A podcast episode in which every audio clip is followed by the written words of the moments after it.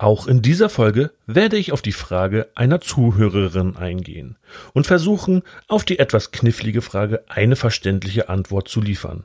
Bleibt dran, gleich geht es los. Herzlich willkommen bei Mission Safety, deinem Podcast rund um das Thema Arbeitsschutz für deinen Betrieb. Hier erfährst du, wie du alle gesetzlich vorgeschriebenen Auflagen in deinem Unternehmen umsetzen kannst.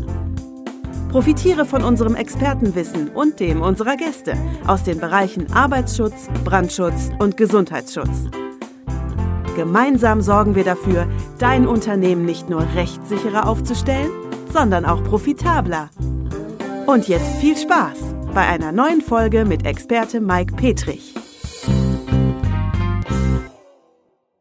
Hallo und herzlich willkommen zu einer neuen Folge deines Mission Safety Podcast. Ich freue mich, dass ich zum einen wieder eine Frage einer Zuhörerin beantworten darf und zum anderen, dass du mir auch heute wieder dein Ohr leist. Auf Instagram bekam ich von der lieben Janine eine sehr interessante Frage gestellt. Die Zustände in dem Unternehmen verwundern mich aber schon ein wenig. Warum? Das erzähle ich euch jetzt. Janine arbeitet in einem Großraumbüro irgendwo in Deutschland und hat das folgende Anliegen. Ich lese euch die Frage einfach mal vor und dann gehen wir auf die einzelnen Punkte Stück für Stück ein. Janine stellte folgende Frage. Hallo Mike, ich arbeite in einem Großraumbüro und dort riecht es vermehrt in den Abendstunden sehr stark nach Schornstein, also richtig stark verbrannt. Laut Arbeitgeber alles völlig im Normalbereich. Aber ich bekomme wirklich starken Husten davon. Teilweise sogar Atemnot. Außerdem Heiserkeit, Halskratzen und so weiter. Das geht nun schon fünf Jahre so, vermehrt in der kalten Jahreszeit. Aber es liegt wohl an der Luftumwälzungsanlage. Ich gehe mal davon aus, dass es sich hier um eine Lüftungsanlage im klassischen Sinne handelt. Kann man da nicht irgendetwas tun? Ganz liebe Grüße, Janine. Puh. Das ist schon, ich möchte mal sagen, krass. Aber mal von vorn. Zuerst danke ich Janine für diese Frage und hoffe wirklich, dass ich ihr mit dieser Folge ein wenig weiterhelfen kann. Ich gehe mal stark davon aus, dass es sich bei dem beschriebenen Schornsteingeruch um Abgase von genau diesem handelt. Hierbei wird meiner Meinung nach Luft mit Abgasen, vermutlich von einem Schornstein, angesaugt und durch die vorhandene Lüftungsanlage in den Büros fleißig verteilt. Und das ist ein für die Gesundheit hochgradig gefährlicher Zustand. Was mich persönlich hierbei verwundert, ist die Ignoranz, welche vom Arbeitgeber und vom Vermieter an den Tag gelegt werden. Und das regt mich wirklich auf. Aber leider hilft das jetzt nicht weiter, also widmen wir uns mal Lösungsansätzen. Vorweg möchte ich allerdings eines klarstellen. Meine Ausführungen hier sind Vermutungen, welche ich als Ansatz für eine entsprechende Lösung nehme. Zu guter Letzt muss eine Beurteilung der Situation vor Ort durchgeführt werden. Und dafür ist der Unternehmer zuständig. Grundsätzlich aber gilt in jedem Betrieb Folgendes. Arbeitsräume müssen den Anforderungen der Arbeitsstättenverordnung entsprechen. In jedem einzelnen Betrieb gilt, dass unter Berücksichtigung der Arbeitsverfahren, der körperlichen Beanspruchung und der Anzahl der Beschäftigten sowie der sonst anwesenden Personen ausreichend gesundheitlich zuträgliche Atemluft vorhanden sein muss. So will es die Arbeitsstättenverordnung. Doch was ist diese Verordnung eigentlich? Die Arbeitsstättenverordnung regelt die Mindestanforderungen von Arbeits- und Betriebsstätten, also dem Ort, an dem die für das Unternehmen alle relevanten Arbeiten durchgeführt werden und dient der Sicherheit und dem Schutz der Gesundheit aller Beschäftigten beim Einrichten und Betreiben von Betriebsstätten. Diesen Zustand macht die Arbeitsstättenverordnung direkt zu Beginn, nämlich in Paragraph 1, sehr deutlich. Eindeutig ist, dass sich die Verordnung zunächst an den Arbeitgeber, also an den für den Arbeitsschutz im Unternehmen Hauptverantwortlichen richtet.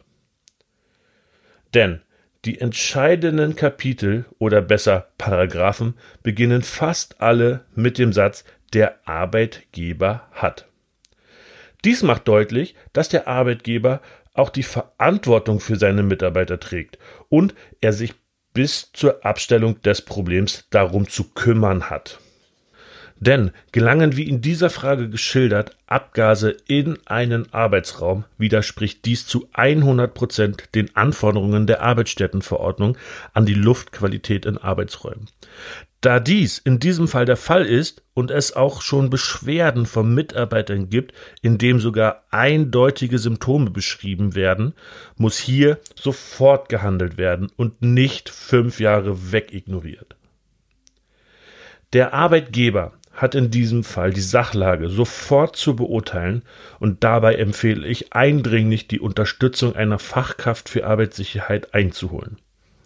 Um die Ergebnisse dieser Gefährdungsbeurteilung besser bewerten zu können, empfehle ich weiterhin immer die Zuhilfenahme von Messergebnissen, die, denn nur so kann es eindeutige Ergebnisse geben, mit denen man dann im nächsten Schritt wirksame Maßnahmen auf den Weg bringen kann. In dem beschriebenen Fall deutet alles auf eine Kohlenmonoxid-Exposition hin. Was aber ist Kohlenmonoxid?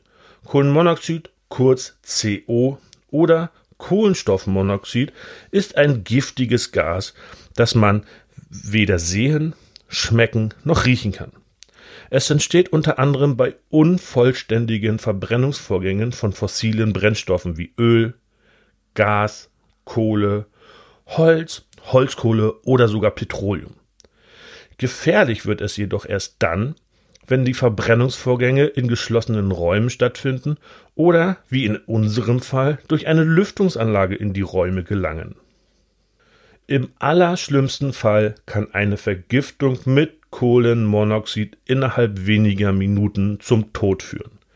Dies wiederum ist aber auch nur der allerschlimmste Fall. Das Gas heftet sich nämlich um ein hundertfaches schneller an die roten Blutkörperchen als Sauerstoff. Lebenswichtige Organe werden nicht mehr mit Sauerstoff versorgt. Weitere Gefahren können aber auch vielseitiger sein. Zum Beispiel können Schwindel, Kopfschmerzen, Desorientierung, Sehstörungen, Atemnot, Übelkeit und weitere nicht zu unterschätzende Gefahren beim Einatmen dieses Gases auftreten. Was aber sollen Beschäftigte in diesen Fällen tun? Denn nicht immer oder besser eher selten ist der Arbeitgeber ignorant und sitzt solche Probleme aus. Viele Arbeitgeber nehmen sich die Probleme ihrer Beschäftigten gerne an und stellen Gefahren sehr schnell ab. Vorausgesetzt natürlich, Sie bekommen auch davon mit. Also, was ist zu tun? Informiert eure Vorgesetzten sofort und setzt sie ausführlich in Kenntnis über die Missstände und Probleme. Wenn nötig, solltet ihr das auch schriftlich machen. Nehmt dafür doch das Medium E-Mail, denn damit könnt ihr im schlimmsten Fall auch nachweisen, dass das Thema auch gemeldet wurde. Der Arbeitgeber sollte nun sofort ins Handeln kommen. Wenn vorhanden, könnt und müsst ihr auch den Betriebsrat über diesen Mangel informieren. Auch die Fachkraft für Arbeitssicherheit oder der Betriebsarzt ist, wenn nötig, zu informieren und zuzuholen. Alle jedenfalls sollten jetzt schleunigst beginnen, der Gefahr auf den Grund zu gehen und den gefährlichen Missstand abzustellen. Wenn keine Besserung in Sicht ist oder die Sorgen sogar nicht ernst genommen werden, dann empfehle ich den Anruf beim Amt für Arbeitsschutz oder bei der zuständigen Berufsgenossenschaft und sich dort über die Arbeitszustände offiziell beschweren. Das Amt für Arbeitsschutz wird die Eingabe auf alle Fälle vertraulich behandeln und mit Nachdruck dafür sorgen, die Mängel unverzüglich abzustellen. Kommt der Arbeitgeber dem nicht nach, kann er mit empfindlichen Strafen belegt werden, ist sogar Gefahr in Vollzug, dann wird das Amt für Arbeitsschutz dafür sorgen, dass die Betriebsstätte sogar bis zur Behebung des Mangels geschlossen wird. Ich hoffe, dass eine Beschwerde beim Amt für Arbeitsschutz oder bei der Berufsgenossenschaft nicht nötig sein wird. Dass der Arbeitgeber schnellstmöglich die wichtigsten Punkte annimmt und Maßnahmen auf den Weg bringt, um diese gefährliche Situation abzustellen. Allerdings ist hier wirklich ein schnelles Handeln von Seiten des Arbeitgebers gefordert. Ich persönlich werde mit Janine parallel zu diesem Podcast in Kontakt bleiben und sie als Mitarbeiter gerne zur Abstellung des Problems beraten. Wenn du Arbeitgeber bist und nicht weißt, ob du alles getan hast, um den Arbeitsschutzgesetzen zu entsprechen oder du als Mitarbeiter ein ähnliches Problem hast, dann kannst du dich gerne mit mir oder mit einem meiner Mitarbeiter in Verbindung setzen. Wir helfen gerne bei der Umsetzung und auch bei der Gestaltung gesundheitsgerechter Arbeitsplätze. Ich werde alle wichtigen Informationen hierzu natürlich in den Shownotes aufführen und verlinken.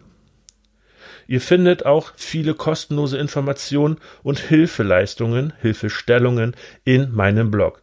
Auch diesen werde ich dir in den Shownotes verlinken. Und nun hoffe ich zum einen, dass die Probleme in dem Großraumbüro von Janine schnell geklärt werden und zum anderen, dass euch diese Folge gefallen hat und ihr einige nützliche Tipps für und euch und für euren Betrieb mitnehmen konntet. Wenn das der Fall ist, dann freue ich mich natürlich über eine 5-Sterne-Bewertung und auch über eine Rezension. Und wenn ihr auch einen Chef habt, der es mit dem notwendigen Arbeitsschutz nicht so ernst nimmt, dann schickt ihm doch einfach den Link dieses Podcasts per zum Beispiel WhatsApp.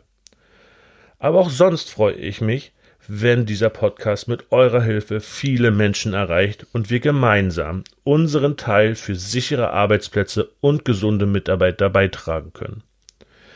Denn wir haben nur diese eine Gesundheit und dieses eine Leben, und dies gilt es auch auf Arbeit zu schützen. Denn jeder vermeidbare Arbeitsunfall ist einer zu viel.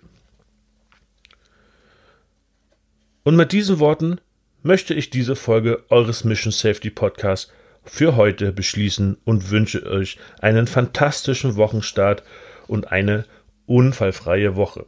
Bleibt alle gesund und beim Thema Arbeitssicherheit neugierig. Bis zur nächsten Folge eures Mission Safety Podcast. Euer Mike.